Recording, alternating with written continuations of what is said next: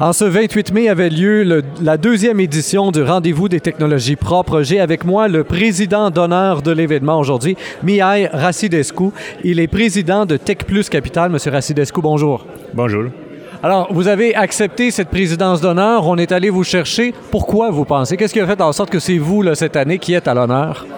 Euh, je ne suis pas sûr, mais je pense que c'est un peu à cause de mon expérience et background que j'ai relié avec euh, le développement des produits euh, et de business dans le domaine environnemental. Et c'était assez impressionnant, effectivement, comme feuille de route. Vous avez travaillé pour plusieurs multinationales avant de fonder votre propre compagnie là-dedans. Est-ce que vous pourriez nous faire succinctement un petit résumé du parcours? Là?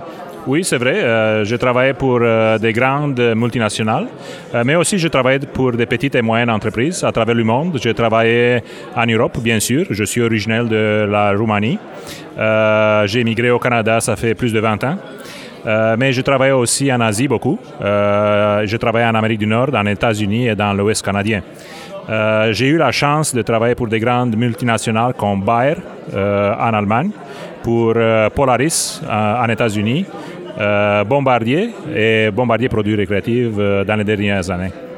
Quand on pense à Bombardier et parmi les produits que vous avez présentés, justement, euh, créés avec Bombardier, c'est pas, pas le type de produit chez Bombardier récréatif qu'on associe spontanément aux technologies propres parce que c'est des loisirs qui peuvent être facilement qualifiés de polluants. Comment est-ce que vous, vous êtes impliqué dans les compagnies? Comment est-ce que tout ça en vient qu'à être une technologie qu'on réussit à rendre plus propre?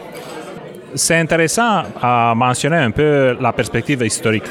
Ça fait 200 ans quand la révolution industrielle s'est passée. Et était une révolution qui a touché tous les aspects de l'économie. N'était pas seulement une industrie qui a été touchée. Et depuis ce moment, c'est la première fois dans l'historique euh, de l'humanité, dans l'histoire de l'humanité, quand maintenant on assiste à une révolution environnementale. Et pourquoi je dis ça? Parce que ça touche tous les aspects de notre vie économique, sociale et politique. Ce n'est pas seulement une industrie ou domaine industriel qui est touché par la révolution environnementale. Tous les domaines sont touchés. Alors, dans cette perspective, si on regarde euh, plus particulièrement les produits récréatifs, je pense que sont beaucoup de changements et des grands pas qui étaient faits pour améliorer euh, la performance des produits récréatifs et le fait de plus en plus environnemental. Vous l'aviez dit d'ailleurs dans votre présentation tantôt, vous disiez on ne mesure pas l'ampleur de ce que nous vivons actuellement en fait de révolution environnementale. Ça va être, on va pouvoir l'évaluer finalement dans 40, 50 ans, dans un siècle peut-être.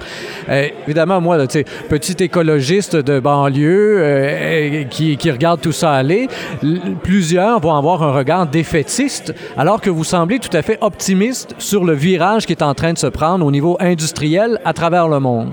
Oui, euh, je suis convaincu de ça. Et je donnais un exemple assez banal. C'est euh, le recyclage. Ça fait 15 ans quand la ville de Sherbrooke parlait de recyclage. Aujourd'hui, 15 ans plus tard, tout le monde euh, est habitué avec le bac de recyclage, le bac de compost. Ça fait part de notre vie quotidienne. C'est un exemple banal, assez simple, mais qui, ce n'est pas un changement de rien. C'est vraiment beaucoup plus profond. Et c'est dans cette perspective que je dis qu'on est marqué vraiment dans tous les aspects. J'ai eu personnellement souvent l'impression que les gens avaient pris le virage à la maison facilement, mais qu'une fois en entreprise, le virage n'était pas nécessairement toujours aussi présent. Vous semblez dire le contraire. Vous, avez, vraiment l'impression qu'aujourd'hui, soit les fondateurs ou encore ceux qui sont là depuis longtemps euh, dans l'industriel, vont plus spontanément avoir une réflexion sur les impacts environnementaux? Oui, c'est définitivement ça. Euh, et sont plusieurs euh, facteurs qui poussent l'entrepreneur d'aller dans cette direction. Premièrement, c'est un facteur économique. Euh, quand tu parles de sauver d'argent, d'avoir des machines plus économiques, des systèmes de chauffage plus économiques, des systèmes de recyclage qui te permettent de récupérer un peu de pertes que tu as quand même dans ton activité, n'importe c'est quoi l'activité, ça c'est un facteur économique très fort pour les entrepreneurs de faire un virage vers des technologies environnementales. L'autre, c'est notre société en général, la nouvelle génération. Nos enfants sont éduqués dans l'école maintenant avec un esprit de recyclage, un esprit de respect pour l'environnement que la génération de mon âge n'avait pas à notre époque. Alors, de ce point de vue, je vois des changements très positifs qui se passent dans notre société. Vous avez conclu votre intervention en insistant sur euh, les marchés internationaux. Euh, en disant que c'est là finalement que va se trouver la clé du succès pour les entreprises d'ici euh, pour les années à venir. Et vous avez aussi ouvert une porte sur l'accord de libre-échange avec l'Union européenne. Et vous avez précisé, on a six ou sept ans pour réagir. Pourquoi une période de temps, une parenthèse finalement aussi courte? Oui, c'est une très bonne question. Euh, nous avons un fenêtre de 6 à 7 ans parce que les États-Unis sont en train de démarrer les négociations avec la communauté européenne pour un accord de libre-échange entre la communauté européenne et les États-Unis. Alors pour le Canada, nous avons cette fenêtre, cette opportunité unique de 6 à 7 ans dans mon opinion.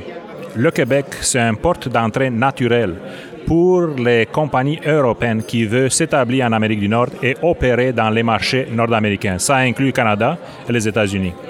L'accord de libre-échange avec la communauté européenne va permettre de sauver beaucoup des taxes d'importation pour les produits qui viennent d'Europe. Et spécialement, l'Europe est beaucoup plus avancée dans le produit environnemental, dans les technologies vertes. Alors ça représente une opportunité d'affaires, dans mon opinion, qui ne peut pas échapper euh, à des entrepreneurs québécois ici. Quand on regarde en même temps présentement l'Europe, avec la France qui vient de rentrer en récession, avec l'Italie, la Grèce, même la Grande-Bretagne qui a de la misère, euh, l'Union européenne est en avance sur les technologies vertes, mais on dirait que ça les a pas nécessairement bien servis, puisque maintenant, ben, l'Europe pratiquement entièrement se retrouve euh, à rouler au ralenti. Là. Oui, c'est sûr. Euh, les crises économiques sont cycliques. Euh, je pense que qu'est-ce qui se passe aujourd'hui en Europe, ok, passé euh, en Amérique du Nord, même au Canada. C'est aucun pays qui est à l'abri d'une crise économique pour un paquet de raisons. je ne pense pas, pas du tout que ça est relié avec la technologie verte. La technologie verte, c'est une chose complètement différente. Comme j'ai mentionné, fait part d'une révolution environnementale qui se passe maintenant à travers le monde. Et je suis convaincu que l'Europe va se redresser très bien dans les années à venir. Très bien. J'aimerais conclure avec vous avec une des premières phrases que vous avez dites euh, lors de votre euh, allocution. Et j'ai eu aussi des échecs. Vous avez comme pris un peu tout le monde par surprise après avoir fait la nomenclature de vos succès en disant j'ai aussi eu des échecs. Et on sait, bon, dans le monde des affaires, les échecs sont nombreux, peuvent être décourageants, mais particulièrement dans les technologies propres, avec des millions qui sont parfois investis et qui sont difficiles à aller chercher encore aujourd'hui. Les échecs, euh, il n'y a pas grand monde qui a envie d'en avoir parce qu'on n'est pas sûr de pouvoir en relever? Oui, c'est sûr. Euh, c'est impossible d'avoir seulement des succès dans la vie. Nous avons des hauts et nous avons des bas. Qu'est-ce que c'est important, c'est qu'on apprend de nos échecs, on devient plus fort et seulement les gens qui ne travaillent pas ne font pas des erreurs. Miaï Racidescu de Tech Plus Capital, merci bien de votre collaboration aujourd'hui. Je vous rappelle qu'il était le président d'honneur du deuxième rendez-vous des technologies propres de Sherbrooke, organisé par Sherbrooke Inopol. Chers auditeurs, comme toujours, je vous invite à partager cette entrevue sur Facebook, Twitter et autres réseaux sociaux. Au microphone, Rémi Perra.